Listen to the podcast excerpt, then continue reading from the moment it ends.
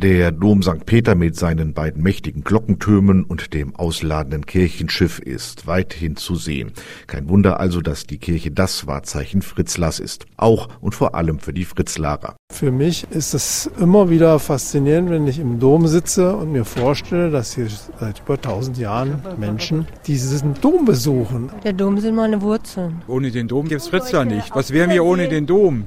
Der Dom ist nicht nur ein mächtiges Bauwerk, er ist auch für die Kirchengeschichte bedeutsam, denn von hier aus startete Bonifatius die Christianisierung in Hessen und in ganz Deutschland.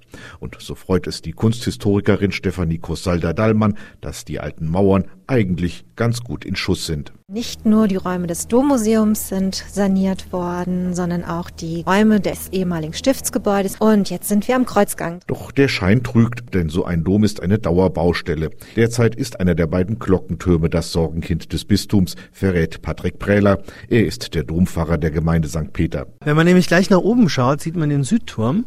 Und bevor dort größere Schäden entstehen, muss dieser Glockenstuhl ausgetauscht werden gegen einen Holzglockenstuhl. Der Turm muss geöffnet werden, die Glocken müssen raus, ein neuer Glockenstuhl muss rein, die Glocken müssen wieder rein und so weiter. Ein immenser Aufwand und vor allem immense Kosten. Und weil das so ist und auch im Bistum Fulda das Geld knapper wird, haben die Fritzlarer Anfang des Jahres den Dombauverein gegründet. Entweder können sie tatkräftig mitmachen, wenn wir irgendwelche Benefizveranstaltungen haben, aber es geht uns natürlich auch um die Akquirierung von Spenden. Auch der Kreuzgang des Doms wird derzeit restauriert, eine weitere große Aufgabe. Denn während der Dom wissenschaftlich bereits untersucht ist, betritt man beim Kreuzgang Neuland.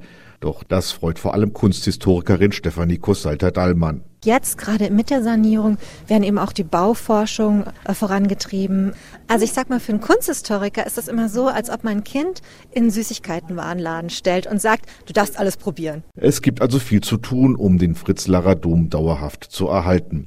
Der Dombauverein hat sich das auf die Fahnen geschrieben. Patrick Prähler. Es geht uns wirklich darum, den Dom langfristig, wir reden hier über die nächsten 100, 150 Jahre, auf finanziell gute Beine zu stellen.